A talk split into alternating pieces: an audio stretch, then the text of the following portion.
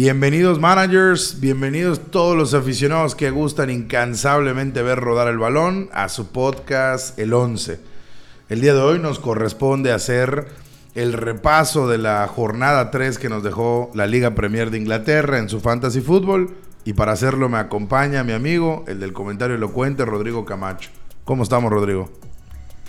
Hola, gracias gracias a todos por escucharnos y pues nada, repasar la, la jornada y prepararnos para el famoso virus FIFA y, y, qué haremos sin la Premier por dos semanas. Lamentables 10 días sin fútbol. Me acompaña también mi amigo, el de los datos oportunos, Diego Martínez. ¿Cómo estamos, Diego? ¿Qué tal amigos? Buenas noches, ¿cómo están? Bien, la verdad es que fue una jornada este, difícil, la verdad, en, en todos los sentidos.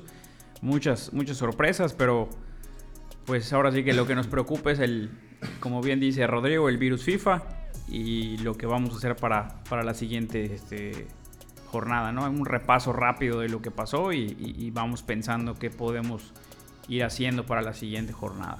Pues si quieres empezar, Rodrigo, cuéntanos, repásanos, explícanos cómo le fue al sabor de la Premier League, en qué posición te ocupas y con cuántos puntos. Pues la última jornada hicimos 66 puntos. Creo que es primera vez que superamos el promedio, así que un aplauso para el sabor. Pero bueno. Ya lo, habías dicho, estabas en la lona y pues ya solo había para arriba. Exactamente. Pero en, el, en nuestra liga sigo en el lugar 100. Subí, obviamente, porque tuve una jornada más o menos favorable. Pero estoy en el lugar 148, obviamente muy por debajo de las expectativas. Y pero bueno, la verdad es que está siendo sinceramente un inicio de temporada complicado. Hay quienes han podido sumar, lo han hecho bien. ahorita vamos a hablar de otros que han tenido que tomar medidas más drásticas. pero sí, la verdad es que ha sido un inicio de temporada complicado, pero creo que está bien reevaluar, reevaluar la situación. Y pues no está mal, ya había dicho yo que le iba a dar tres semanas a mi equipo para, para ver que carbura un poquito. Ahorita dio muestras de vida, pero sí, quizás un golpe de timón, como en otros casos, repito, puede ser que sea necesario. ¿Qué, lugar tienes en, el, en, el, en la Liga del 11? En la Liga del 11 son 148. Déjame decirte que somos 224 managers. Bueno. Así que... Parte baja de la tabla, pero... Tenías más o menos pero el, tengo onceavo lugar. Flechita verde hacia arriba, lo cual quiere decir que estamos progresando. Diego, ¿qué onda? ¿Cómo les va a los cachorros?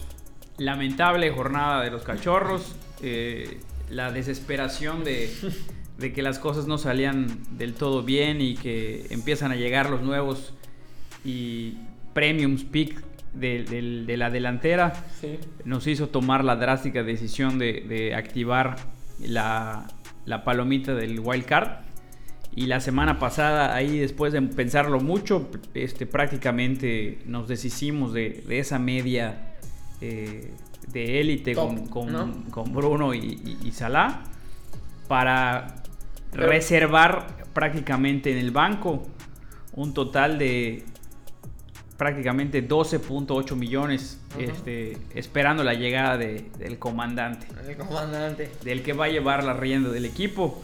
Realmente la, la, idea fue eh, regresar, eh, deshacernos de, de darle las gracias por todo lo bueno que, nos dio y regresar a Robertson, ¿no? Que ese era el planteamiento original desde, desde que arrancó mi temporada, era tener a los dos de Liverpool.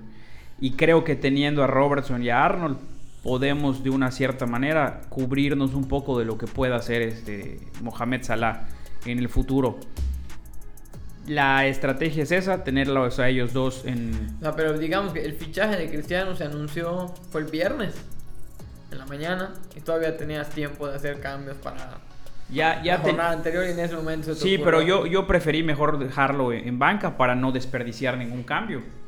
Ok. Y, este, y la próxima, porque si dejaba, por ejemplo, un premium en media, Iba a tener que esperar dos, jornadas para poder traer a Ronaldo. En cambio, si lo tenía ya en el banco reservado, en cuanto se publique, pum, va a ser lo primero que voy a fichar. Y entre la, la depreciada de Harry Kane, que se había mantenido Lukaku en el 11 y medio, eh, que había bajado de valor también, por ejemplo, Jack Harrison. Sí, Eh. Benrama, agarrarlo antes de que siguiera subiendo, porque yo lo agarré, si no me equivoco, en 6.1 y ahorita ya está en 6.4, si no me equivoco. Entonces son jugadores que, que efectivamente, 6.4. Son jugadores que iban a subir de precio. Y el delantero que va a ser mi sacrificado, que ahorita ya lo, te pones a pensar si sí vale la pena sacrificarlo o no, fue Michael Antonio, que realmente fue el único que me sumó. Porque ni Lukaku, ni Harry Kane, ni Harrison, ni Rafinha, ni Benrama, ni los mismos laterales de Liverpool hicieron nada. Y pues eso me dio una eh, pobre cantidad de 32 puntos, muy por abajo del promedio. Pero bueno, a final de cuentas, si hay algunos que lo están haciendo a propósito en los drafts para llevarse a los mejores picks, Claro. Dije, pues bueno, voy a, voy a hacer lo mismo En la- en la modalidad en la normal. modalidad normal. Total que es bajar un millón de puestos en Sí, la por modalidad supuesto. normal, no, ¿no? por sea, supuesto. Y además la realidad es que mi arranque de, de entrada no fue, no fue bueno, ¿no? Sinceramente, no fue muy bueno. Y pues ya habrá que ir jugando con los demás este, chips. Y, pues ni hablar. Ahora sí que, como dice Rodrigo, ya estamos en la lona. Solamente queda ir escalando este, posiciones. A ti, Michelle, ¿cómo te fue? Pues fíjate que los clubs siguen bastante bien, siempre arriba del promedio hasta, la- hasta ahorita estas tres jornadas. Hicimos los mismos 66 puntos que Rodrigo. Sigo en la meta que nos pusimos, es decir, estoy en el, dentro del 1.3 millones global. Eh, no recuerdo exactamente, ahorita te digo, soy el lugar número 15 de nuestra liga, de, de los 224 managers que están en la liga del 11. Eh, la semana pasada era el número 20 y esta semana soy el número 15, flechita arriba. Eh, también en el, en el global logré subir. En el, de México estoy en el lugar número 143. Y si bien hice 66 puntos, que no es algo sorprendente, estoy contento con lo que, con lo que hizo mi equipo porque Luke que no me había dado prácticamente nada de puntos, ni a mí ni a nadie, pues ya sumó de 6. Eh, Arnold y Creswell, que fueron mis, mis tres defensas, 4 y 5, es decir, sumé con todos los defensas. Grealish sumó también 6 puntos, Salah 10. Y pues creo que no hay nada que te dé más placer a un manager del fantasy que atinarle al capitán. Claro. Mi capitán fue el que más puntos hizo, que fue Miquel Antonio con 11 puntos. Y por la capitanía, pues fueron 22. A lo mejor donde, donde voy a tener problemas es que tengo a Emiliano Martínez en la portería como mi portero confiable, prácticamente inamovible. Y no va a poder jugar la siguiente jornada por el protocolo del COVID, que es un tema que hablaremos ahorita, ¿no? Pero 66 puntos, eh, arriba el promedio, 1.3 en el, millones en el ranking global y 15 en nuestra, en nuestra liga doméstica del 11. Así que pues, los clubs siguen a, a paso firme en, en los puestos que nos, que nos propusimos. Creo que eres el que mejor nos, representa. Sí, inclusive mejor que el Shi. Creo que sí es el, el que mejor nos, nos representa. Y bueno, ahora sí coméntanos, Diego, cómo le fue al 11. ¿Cómo le fue al 11 del 11? El 11. La verdad creo que Fue, hizo 49 puntos. 49 puntos, realmente eh, parte de lo mismo, ¿no? La defensa con Kufal, Alexander Arnold y Luke Shaw. Prácticamente este, con los puntos nada más de- del clean sheet de- del Manchester United. Cuatro puntos de Alexander Arnold. Por fin Pickford dio este, Por fin. puntos. Habían sido prácticamente dos jornadas anteriores donde había recibido gol. Primer partido que tiene clean sheet y pues ahí son seis puntos muy buenos. Hay que decirlo, también sumó un punto por las tres atajadas. Sí. Nada más que no se ve reflejado porque lo amonestaron.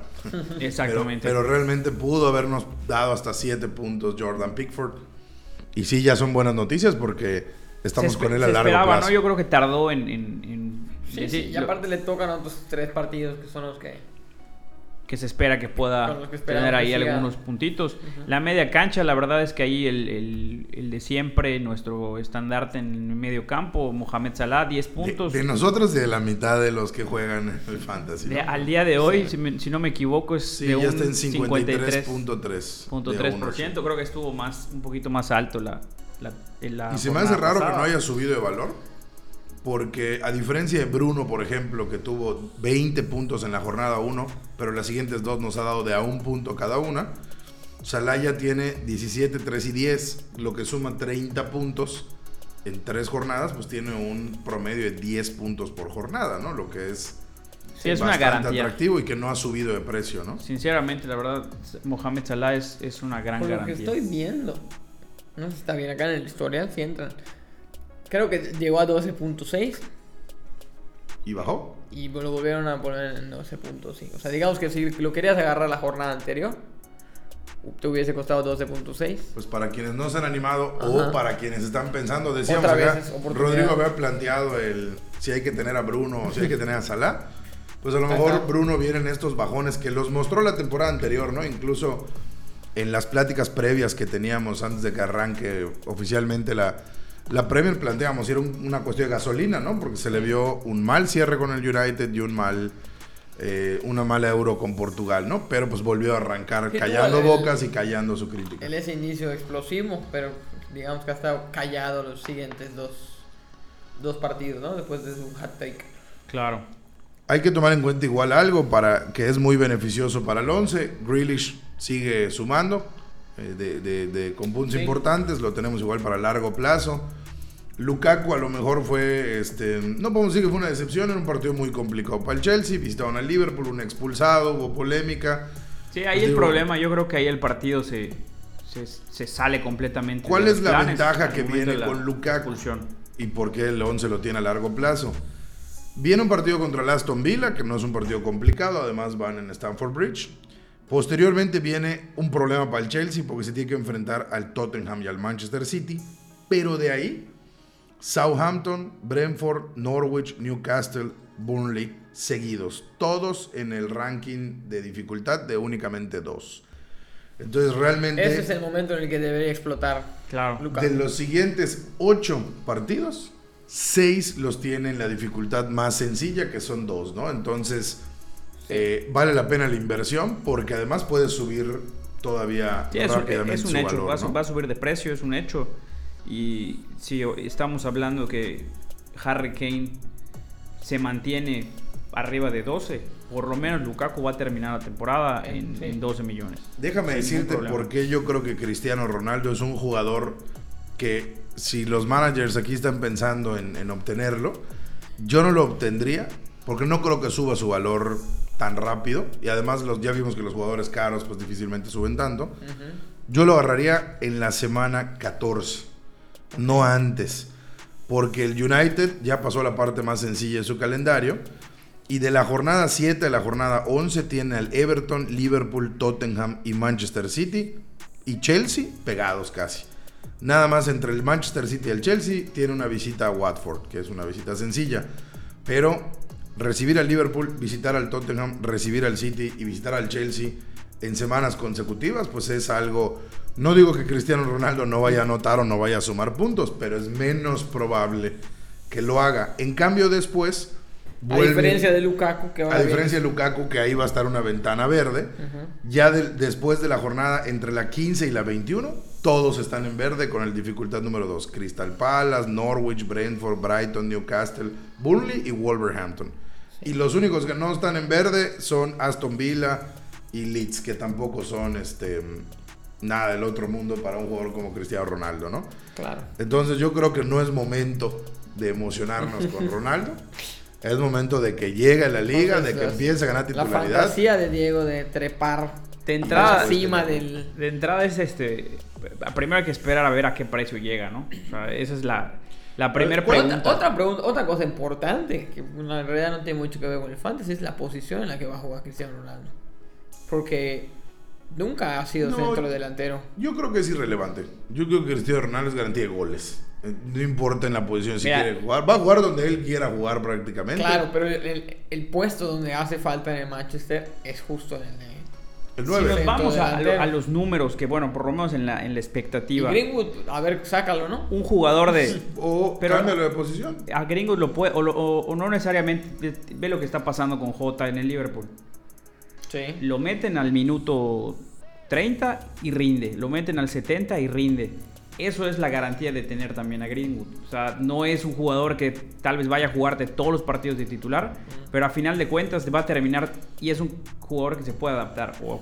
Te entra por banda o inclusive de 9 o puede llegar a jugar con las dos puntos con Greenwood y, el mismo Ronaldo. Lo que va parece que ya le encontrado su puesto, ¿no? O sea, yo creo que a Greenwood Mira, yo, yo creo que está tan joven que va, o sea, van a seguir probando cosas y solito va a ir dando este, señales de la posición que más le acomode, que hasta ahorita se ve que va a ser un este, delantero centro con mucha, con mucha llegada, con muy, mucho, veloz. muy veloz. Pero bueno, vamos a ver cómo se va este, también evolucionando en, su juego, ¿no? A final de cuentas, yo creo que lo importante es un jugador como, como Lukaku, si nos vamos a los números, es un jugador que va a tener arriba de 25 goles en la temporada.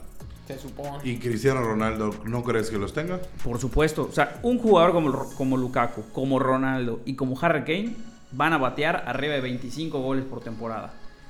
Eh, de entrada es una garantía. ¿Cuál es el, problema que a mí, yo como lo veo, ¿no? Yo creo que esta temporada en particular no estábamos habituados a tener tantas opciones en delantera y menos tan caras. Claro. Eso. Era más, hay. Era más, fácil tener solo a Harry Kane y atrás utiliza tu lana como puedas, ¿no? Claro. Pero yo creo que ahorita es lo, lo interesante porque ya hay más alternativas de dónde invertir esas sumas importantes de dinero. Si bien es una locura decirlo hoy, oye, no voy ni con Bruno ni con Salah, pero creo que están habiendo jugadores de precios medios que te están dando, si no bien los 10 puntos o 12 puntos en una misma jornada, que sí puedes de cierta manera juntar o hacer, hacer este, esa dupla. Por ejemplo, un Benrama. Ahorita lo que está dando Benrama, primera jornada que no, no da nada, pero las anteriores llevaba gol y asistencia consecutivas y al nivel que está rindiendo el West Ham es, un muy buen, este, una muy buena opción. Un, Rafiña, lo mismo. A seis y medio, gran opción. Cuesta la mitad de lo que es tener un, un, este, un Salah. En cambio, en la delantera, a pesar de que hay opciones a buen precio, como lo es este Antonio. Miquel Antonio. Que ya está en 7.9, ¿no? Ya sigue subiendo y, y, va para arriba. Empezó en 7.5. Sí. Wow. Pero no hemos visto a Calvert Lewin ha dado algunos puntos, pero Bamford acaba de meter su primer gol. Pero esas, esas, es, esa media, clase media de los delanteros, como que están empezando a, apenas a, despertar, ¿no? Sí. Y abajo de ellos, pues es muy complicado, ¿no? O sea, la verdad es que es difícil. Pues, esa es la, idea que tengo yo claro, de temporada. Yo, para cerrar el tema de Greenwood, que por cierto le mando un saludo a nuestro amigo y fiel escucha Humberto Cámara. Yo no soy fanático de Mason Greenwood, no es un jugador que me guste mucho, pero tengo que aceptar que para efectos del fantasy costo-beneficio es una extraordinaria opción. Y yo no estoy tan seguro de que sus goles están asegurados en la temporada ni de que su posición está asegurada en la temporada. Pero para los managers que lo tienen en el arranque ha sido extraordinaria la retribución de puntos y tengo que aceptar que el chavo tiene muchísimo gol. Lo que está claro es que al menos en la consideración del entrenador está por encima de Martial y de Bueno, por supuesto, todo el mundo está encima del francés en ese equipo, ¿no? Lo que sí me sorprende, y aquí te doy la razón, y, se la doy a Humberto en nuestras discusiones, está por encima de Cavani. O sea, el entrenador, lo que yo no sé es si a lo mejor ya teniendo sano a Rashford y teniendo a Cristiano en la plantilla, pues yo sí sacrificaría a Greenwood. No se me hace un jugador tan confiable, porque luego igual tiene rachas de 8 partidos sin anotar o de 9 partidos sin anotar, dando la confianza de titular, ¿no? Entonces, mientras el joven esté enrachado, es una excelente opción para el fantasy. Nada más que yo, insisto, sí me fijaría más en su calendario para saber si tiene partidos sencillos, porque a él, yo en lo personal no le tengo la confianza que le vaya a anotar de manera garantizada a, rivales complicados en canchas complicadas. En especial porque sigue siendo un chavo y creo que tiene 19 años. Y además, leía yo una estadística de él con el gol del fin de semana es el cuarto eh, jugador más rápido en alcanzar, o sea, más joven en alcanzar los 20 goles en Premier League. Y si ves los nombres que están arriba de él, son gigantes de la Premier. Robbie Fowler del Liverpool, Wayne Rooney en aquel entonces con el Everton, posteriormente el Manchester United, y Michael Owen, que llegó a ser incluso balón de oro jugando en la Premier, ¿no? Es decir, se subió a un podio con los grandes, ¿no? Y hay que reconocérselo. Pero no creo que esta temporada vaya a terminar redituando más que Rashford si está sano o que Cristiano Ronaldo que entre al equipo, ¿no? Sí, en realidad es un- una complicación para, para. Solskjaer y, y- y- y vamos a ver de, de qué está hecho como entrenador, ¿no? Porque Que a en final de serio, cuentas- él tiene mu- muchas posibilidades. O sea, adelante. si el, si el Manchester United, y creo, creo que con la, la temporada de fichajes o con la ventana de fichajes ha quedado demostrado, o sea, está para pelear, Eso es lo que está intentando. para no, ser un animador, sino ser un contendiente de Sí. todas las competiciones que va a jugar. Y para ser un equipo así necesitas tener una plantilla que te dé eh, el fondo físico y, y las Sí, opciones. Porque la pizarra de, de, de Solskjaer tampoco es eh, la mejor de. Europa. Y sí necesitas tener eh, jugadores que te den garantías. ¿Qué fue lo que pasó en las... De hecho fue algo que se le criticó mucho en la final de, de la Europa, Sí. donde no prácticamente no hace cambios ni siquiera en el, en el tiempo extra. No, yo creo que porque no quisiera este, hacerlo, sino porque tal vez no tenía la confianza No, en sí. los jugadores. Claro. Ahora, tener a este, a este jugador, oye, tal vez no va a ser titular todos los partidos, pero sabes que si de repente Cristiano no rinde, pues bueno, le podrás dar descanso porque sabes que también hay que pensar en la Champions, que hay que pensar en las ligas, en las copas, perdón.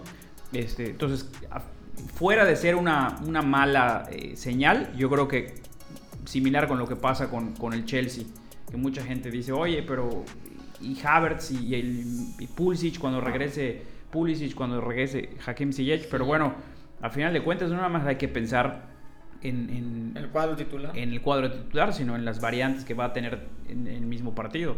Entonces, este, Sí, de acuerdo. O sea, a final de cuentas creo que es, es bueno y van a terminar siendo eh, unos partidos muy, muy atractivos con tantas estrellas tan ofensivas, ¿no? Y bueno, yo quiero dar dos recomendaciones a los managers de jugadores que están en el hotspot ahorita, sobre todo porque son mediocampistas los dos.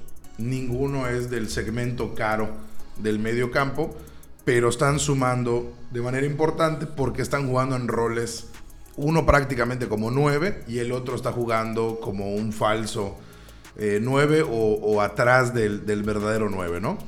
Eh, Ferran Torres en el Manchester City, parece que Guardiola le está dando la confianza de salir como el falso 9 del equipo. Incluso ya está dejando en la banca Sterling, dos partidos de titular y un partido con... O sea, los tres partidos que lleva el Manchester City, los tres partidos ha sido titular Ferran Torres. Nada más que en uno salió al minuto 60, los otros dos los 90 minutos. Y en un equipo donde Guardiola es el técnico, salir tres partidos de titular, pues parece que eres parte de su 11, ¿no? Y 7.1 en el precio, es decir, ya subió su precio porque tiene 23 puntos en las tres jornadas, ¿no? Que es bastante. Y la última fue un top player con 18, de hecho creo que fue el top player de la, de la semana. Y el otro es Dermian Gray.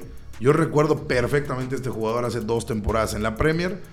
Se fue prestado, me parece que al Bayern Leverkusen. La verdad es que no estoy 100% seguro. Estuvo en Alemania, eso sí me acuerdo, en la Bundesliga.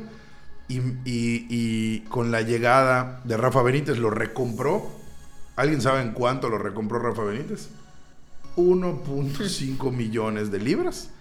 Y Dermian Gray ha sido titular los tres partidos y en dos de tres ya anotó un gol en cada uno. Tiene 19 puntos y además se ha llevado dos veces algún punto en el bonus. Únicamente lo tiene el 3.3%, es decir, es un gran diferencial para el equipo. Y eh, su valor ya subió, costaba 5.5 millones, está en 5.6. Pero llegó inmediatamente a ganarse el puesto titular. Los tres partidos ha jugado más de 80 minutos y únicamente entra de cambio por él o Daka o eh, Kelechi y Lenacho. Pero me parece que está teniendo la función que nosotros pensamos que iba a tener Kelechi, como esa especie de segunda punta o jugando atrás de Jamie Vardy. Está jugando Dermian Gray, que se robó los reflectores sin, sin, sin ser ningún fichaje anunciado con bombo y platillo. Y pues esto lo respaldan 137.940 managers que lo acaban de, de ingresar para la, para la jornada anterior, ¿no? Sigue teniendo un valor bajo, sigue siendo un diferencial porque solo lo tiene el 3%, y pues que dos de tres partidos ha anotado, me parece que está teniendo un rol ofensivo importante y al que hay que darle mucho seguimiento. ¿Alguna recomendación para los managers esta jornada, Diego? Yo la, la única este, cosa que haría sería estar muy pendiente de, del tema del, del- el- Del COVID, ¿no? De los protocolos. de los protocolos de COVID, además de alguna posible lesión que siempre sucede, desgraciadamente, en estos parones por, por partidos de, de, selección. Y lo que todo el mundo está esperando, ¿no? A ver en qué precio este, sale Cristiano Ronaldo y ser de los primeros en adquirirlo, porque el problema de aquí no necesariamente es ya en función de lo que hacen en, en, las canchas los jugadores al momento de, de, su subida de valor, sino por un tema de oferta y, demanda, ¿no? Entonces, evidentemente va a ser un pick de, de, fetiche que mucha gente lo va a tener por el simple hecho de ser Cristiano Ronaldo, por lo menos la mitad si no es que todos los jugadores que sean aficionados al, Manchester United seguramente lo van a tener. Y eso va a hacer que inmediatamente suba de valor. Así que si quieren ahorrarse algunos centavitos de su presupuesto y piensan que puede encajar ese equipo, es, la recomendación es tenerlo inmediato. Yo, yo voy a diferir de Diego. Para mí la estrategia debe ser tener a Lukaku hasta la jornada 14 y en la 14 cambiar a Lukaku, que viene una parte difícil de su calendario, y reemplazarlo por, por Cristiano Ronaldo. Lo importante de estos jugadores, digo, y, está, está bien, o sea, el, tampoco irse sobre las contrataciones novedosas, ¿no? Pero la realidad es que estos son jugadores que te definen un partido y que al anotar un gol en un, en un partido cerrado, que sería un partido complicado, de entrada ya tienes las garantías de que seguramente te vas a llevar los puntos de bonus, además del, gol en dado caso que lo anoten, ¿no? Entonces, son jugadores que son determinantes y que seguramente van a ser pues, importantes en sus respectivos equipos. Ya vimos a Lukaku con un solo partido en la liga, prácticamente igualaba los registros ofensivos en términos de puntos, de, disparos a gol o disparos al arco, este, de muchos de los delanteros que ya llevaban dos partidos completos, ¿no? Entonces, hay que, hay que mantener la, la, vista bien, bien, este, bien puesta en estos jugadores y como dice Michel también, ¿no? Tal vez no ser tan atrabancados como yo, pero, este, pero no quitarles el, el, dedo del, del, renglón. Rodrigo, recomendaciones. con lo único que no coincides con, con sacar a Salah del equipo. Yo creo que Salah pues es un indiscutible mucho más en la Premier League que lo que puede ser Lukaku y el mismo Cristiano Ronaldo, ¿no? Que hace Cristiano hace más de 10 años que no juega en la Premier y Lukaku pues llevaba 3, ¿no? Dos. Eh, dos, dos, temporadas con el, Inter. Creo que Salah es eh, un indiscutible y tiene la diferencia de que, de que Cristiano Ronaldo y Lukaku juegan en equipos mucho más profundos que lo que, son, que lo que es el Liverpool hoy en día para Mohamed Salah. Yo creo que el principal, la, el principal defecto que tiene el Liverpool esta temporada es que es una plantilla mucho más corta comparada con las, con las otras más potentes, ¿no? Del United, Chelsea. y Ronaldo y Lukaku son contrataciones y Liverpool no tiene ninguna más que Y ese es el gran riesgo para mí en lo personal del Liverpool. Y usted, ustedes como aficionados... pero Salah es la única que no es lo sabemos, ¿no? Eso te iba a decir. Mientras Salah esté sano va a jugar y, cobrar todos los penales. Pero lo vimos el año pasado. El año pasado, bueno, ¿cuántos partidos subieron de Salah que no daba puntos? Al final fue el tercero. Pero fue el tercero. Fue el tercer jugador con más puntos. Pero porque gran parte de la, de, la, de la, temporada, sobre todo al principio, estuvo muy, muy Por eso Salah es, es un fijo. Yo creo que el problema con, con el Liverpool era que el equipo no ayudaba a Salah. No era tanto como que Bueno, yo, yo voy a respaldar el comentario que hice cuando hicimos el, el, programa previo a la temporada. Salah es para tenerlo las primeras ocho jornadas indiscutiblemente, porque el Liverpool tiene un calendario y también por el calendario. Claro. Ya después de la octava jornada, es si no estás... es líder de tiros, de tiros en la temporada, Mohamed Salah. 14 penales anotados de manera consecutiva, un dato que me gusta igual para efectos del fantasy. Justamente Adama Traoré, un jugador a, tomar, a tener en cuenta, estábamos hablando de él antes de grabar. 10 tiros, 10 tiros también Adama Traoré, ha tenido mala suerte, no es Alá, no va a meter tantos goles, pero también considerarlo. Y con 8 tiros está Carlos Lewin, que no teníamos muchas expectativas de él esta temporada, pero la verdad es que está teniendo un inicio muy importante. Como lo tuvo la, temporada anterior, o sea, tiene buenos arranques de temporada, hay que dárselo. Junto con Mason Greenwood, que también tiene 8 tiros, y también Mane.